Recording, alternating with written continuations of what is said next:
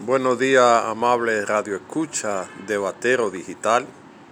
La Asociación de Productores Agrícolas de Batero de Cevico, que son productores de cerdo y de ganado, después de hacer un llamado al presidente de la República, Danilo Medina, para que vaya en auxilio de esta gente, y al ministro de Agricultura, Omar Benítez, no ha encontrado una respuesta satisfactoria.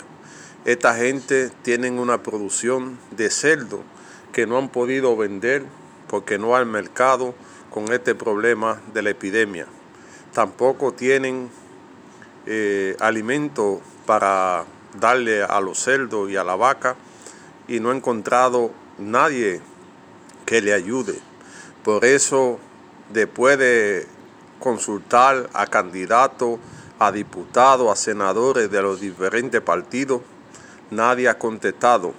Por eso hoy hacemos un llamado al candidato presidencial del PLD, Gonzalo Castillo, que hemos visto que ha comprado eh, panes, que está dando gas y que está dando muchísimas cosas, que venga en auxilio de estos productores de bateros de Cevico, para ver de qué modo compra esta producción y se la da a la gente con, con el programa social que él tiene.